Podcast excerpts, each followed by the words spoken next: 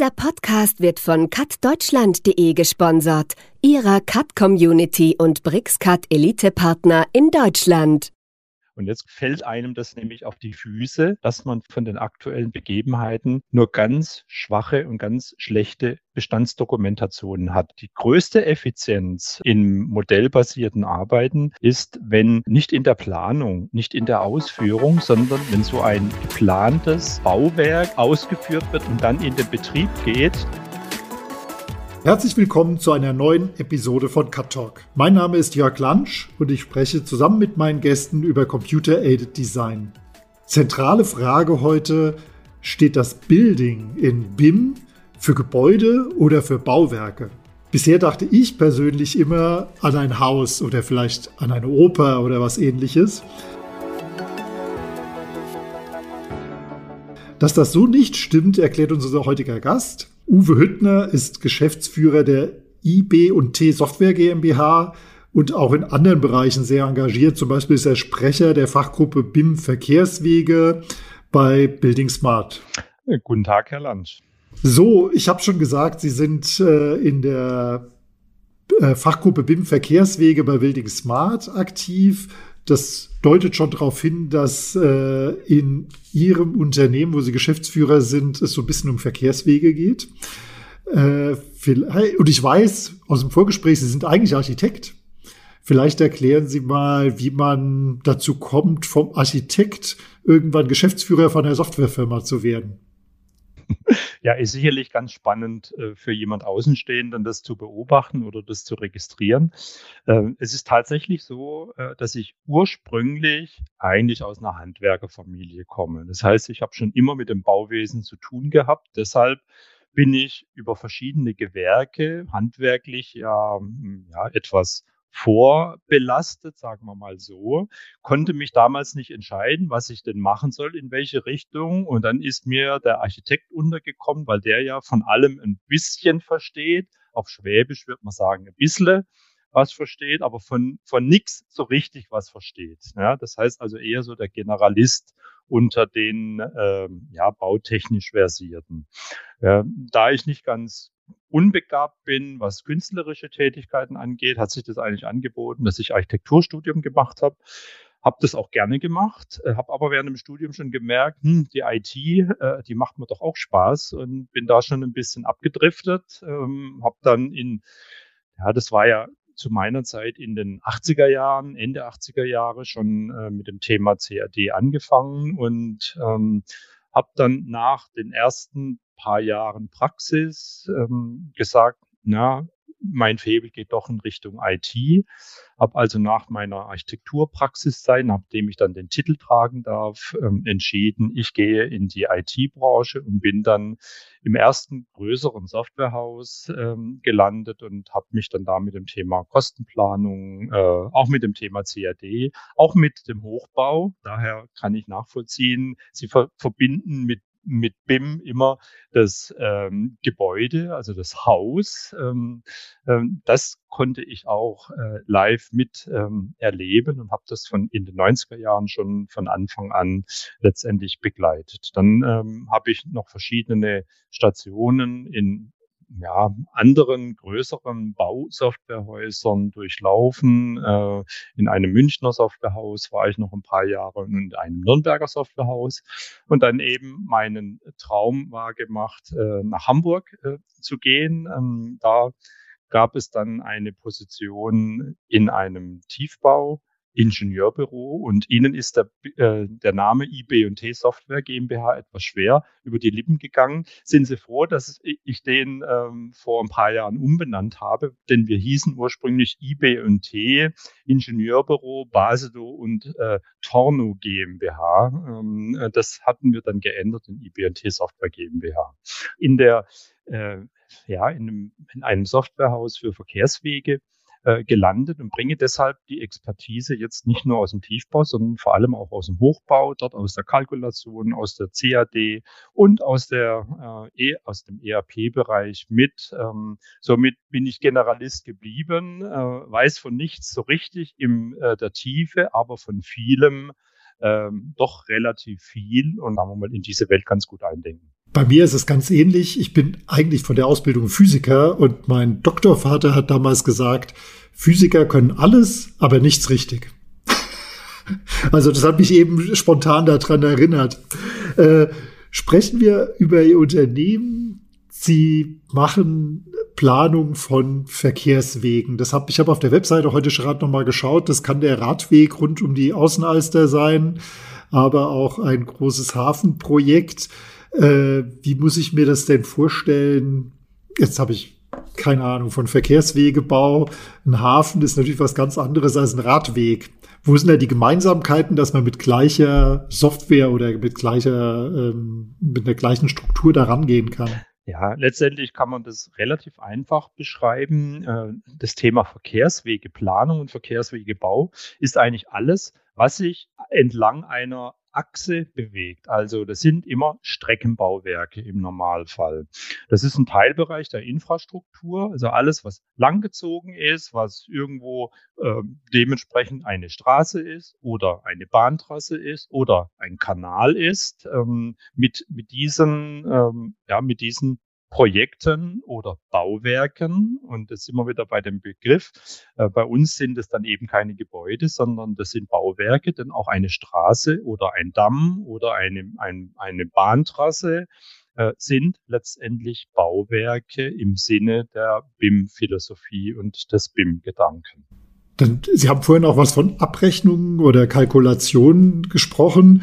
Das heißt, wenn man sowas plant, dann rechnet man, also so ein, ich habe mal ein Haus gebaut und da rechnet der Architekt und sagt, das kostet so und so viel pro umbautem Raum. Und Sie rechnen dann wahrscheinlich, das kostet so und so viel pro Meter Bahntrasse oder Kilometer. Genau, völlig korrekt. Ja, also in ganz grobe, die ganz groben Kennwerte sind dann tatsächlich Kilometer oder Meter äh, äh, Straße, Autobahn, Bahntrasse und je nachdem, was das für eine Art von Straße ist, ist natürlich der Radweg ein kleines bisschen günstiger als die äh, achtspurige Autobahn, kann man stellen. Kommen wir zurück aufs Thema BIM. Im öffentlichen Verkehrswegebau ist es ja, äh, ich glaube, das war das erste, wo das auch verpflichtend eingeführt wurde. Das gehört zu dem Masterplan des Verkehrsministeriums.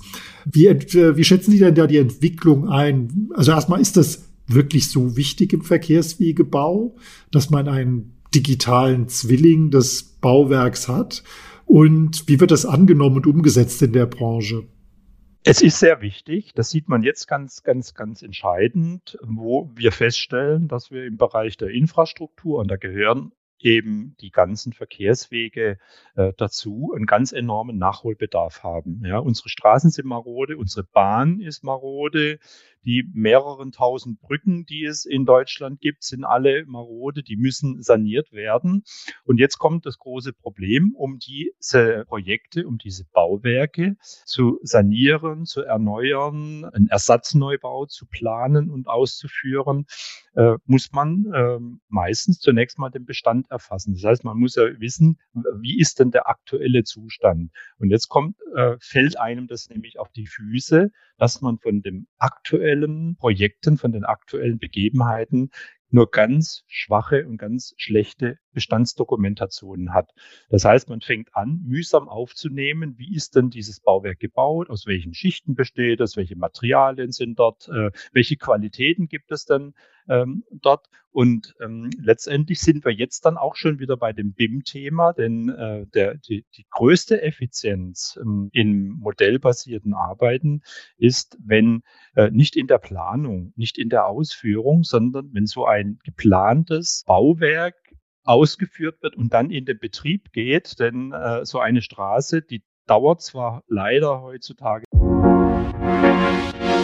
Cutsoma.com, der Cut Plugin App Store. Sie sind auf der Suche nach der passenden Cut-Plugin-Lösung für Ihren Workflow und fragen sich, wo Sie suchen sollen. Ganz einfach. Auf cutsoma.com, der Cut-Plugin App Store.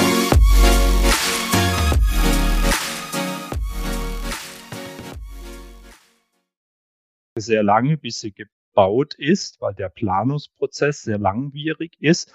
Aber trotzdem ist doch der Betrieb dieser Straße um Weiten umfangreicher und länger andauernd als die, die ganze Bau- und Planungsphase. Also da kommt die Haupteffizienz raus. Und wenn man da ordentliche Datenbestände hat, und das ist ja das Ziel eines digitalen Zwillings oder eines digitalen Modells, dass der komplette Bestand äh, auch für die Zukunft für den Betrieb genutzt werden kann. Vielleicht nicht in der Detailtiefe, wie man das bei der Ausführung der Planung benötigt, aber trotzdem die wesentlichen Informationen immer wieder abrufen kann und so auch den aktuellen Status eines Bauwerkes, eines Verkehrswegebauwerkes äh, immer im Griff hat. Das heißt, wir sind ja, wir sitzen hier in Wiesbaden, also ich sitze in Wiesbaden, Sie sitzen in Hamburg.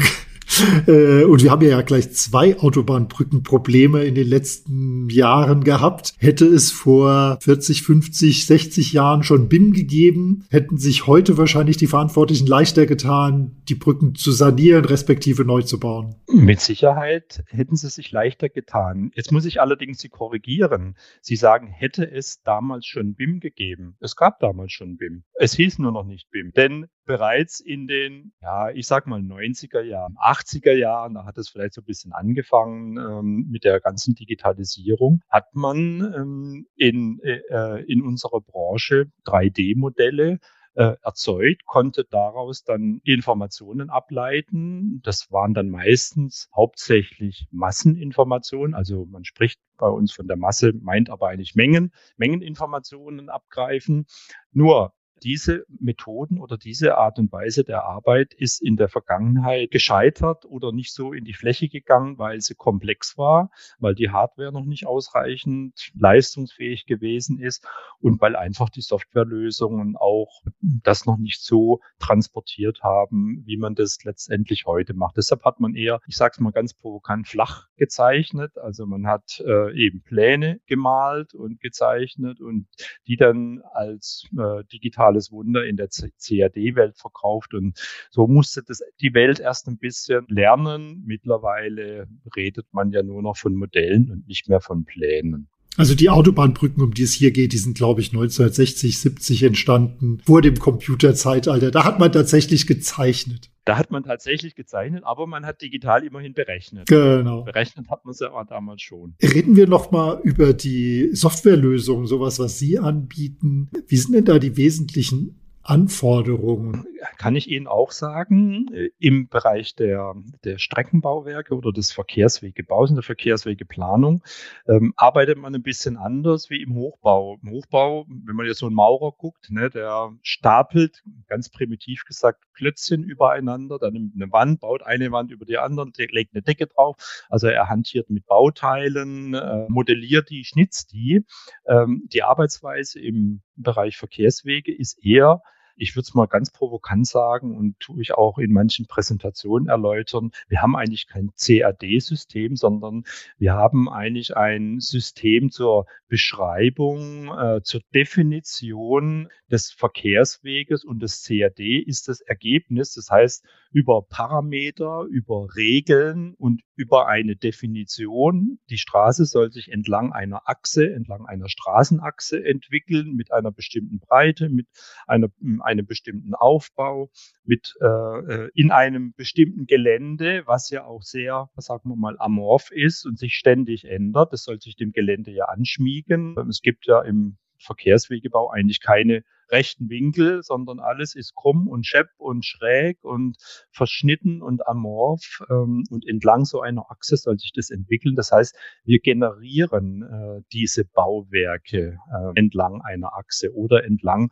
von Leitlinien. Kommen wir doch mal zurück auf Ihre äh, Position als Sprecher der Fachgruppe BIM Verkehrswege bei Building Smart. Und das hängt auch wieder zusammen, wo ich sagte, wie ist denn die Akzeptanz in der Branche? Also im Hochbau sieht man, gerade wenn es um kleinere Projekte geht, oft, dass da, ja, ja, BIM, das muss man irgendwann mal machen, aber das ist nicht so wichtig erstmal. Also gerade bei kleineren Projekten. Das setzt sich noch nicht so richtig durch. Wie ist es denn in der Branche Verkehrswegebau? Äh, ja, das ist ganz spannend, denn eigentlich hat ja der Hochbau mit dem Thema BIM angefangen, ja, oder mit dem modellbasierten Arbeiten. Da war der Infrastrukturbau oder Die Infrastrukturbranche war etwas äh, außen vor, weil es vermeintlich in diesem, so wie man eben dort modelliert, vermeintlich ein bisschen einfacher erscheint oder äh, einfacher ist. Wir wurden oder unsere Fachgruppe hat sich gegründet äh, 2018. Eigentlich haben wir uns gegründet 2017 weil wir da festgestellt haben in den ganzen Gremien, ähm, wenn es um Standardisierung, Vorstandardisierung geht, äh, wird eigentlich immer nur oder häufig über Hochbau gesprochen tatsächlich über Gebäude gesprochen und nicht über Bauwerke. Und da haben sich all die Leute, die im Tiefbau arbeiten, nicht so richtig wiedergefunden. Deshalb ist da ein reges Interesse gewesen, hier in der Vorstandardisierung mitzuwirken. Und dann kam natürlich in Deutschland, das haben Sie wahrscheinlich genauso mitgekriegt, diese unleidliche oder ja, haben wir immer wieder genutzte äh, plakativen Aussagen, äh, die dann zu dem äh, äh, zu der Initiative ähm, Großprojekte äh, geführt hat. Ja, da ist dann halt zu, zu nennen, ich komme aus Hamburg, die Elbphilharmonie mit e-, Kostenexplosionen, der Berliner Flughafen und äh, als ehemaliger Stuttgarter, auch Stuttgart 21, überall Riesenprojekte mit mega Zeitverschiebungen, mega Kostenverschiebungen. Und das, ähm, da hieß es ja, Mensch, wenn wir hier eben Modell basiert gearbeitet hätten in diesen Infrastrukturprojekten, lassen wir mal die Elbphilharmonie als Infrastrukturprojekt vielleicht ein bisschen außen vor, dann wäre das Ganze, wäre das Ganze nicht so weit gekommen. Ich sehe das ein bisschen anders, ist nicht ursächlich an der Planungs- und Ausführungsmethode verursacht gewesen. Da haben viele, viele andere Themen eine Rolle gespielt. Aber sicherlich war das, ein, ich sag's mal, ein Glücksfall, denn dadurch ist es überhaupt zum äh, Tragen gekommen, ist es Chefsache geworden. Äh, der Bundesbauminister hat sich dem angenommen. Äh, dann gab es die ersten, äh, die ersten Leitgedanken, die ersten äh, Veröffentlichungen und mittlerweile hat das Bundesministerium äh, für, für Digitales und Verkehr mit seinem Masterplan hatte dann eben den Hochbau überholt, ja, was jetzt die Verbindlichkeitmachung angeht. Gott sei Dank gehen sie mittlerweile sehr Hand in Hand. Also auch für den Hochbau gibt es ja den Masterplan und auch die verbindliche Vorgabe. Ähm, da denke ich mal, habe hat, haben die Fehler in der Vergangenheit doch was Positives gehabt. Kennen wir ja alle. Ne? Warum machen wir hier und heute digitale Konferenz? Ich glaube, vor fünf Jahren hätten wir uns eher besucht und hätten das im Studio aufgenommen. Heute wissen wir, es geht auch anders. Und da ist die Pandemie schuld. Gut, ein Gutes hat es doch gehabt, die Pandemie. Das ist tatsächlich in vielen Bereichen ist es äh, da vorangegangen.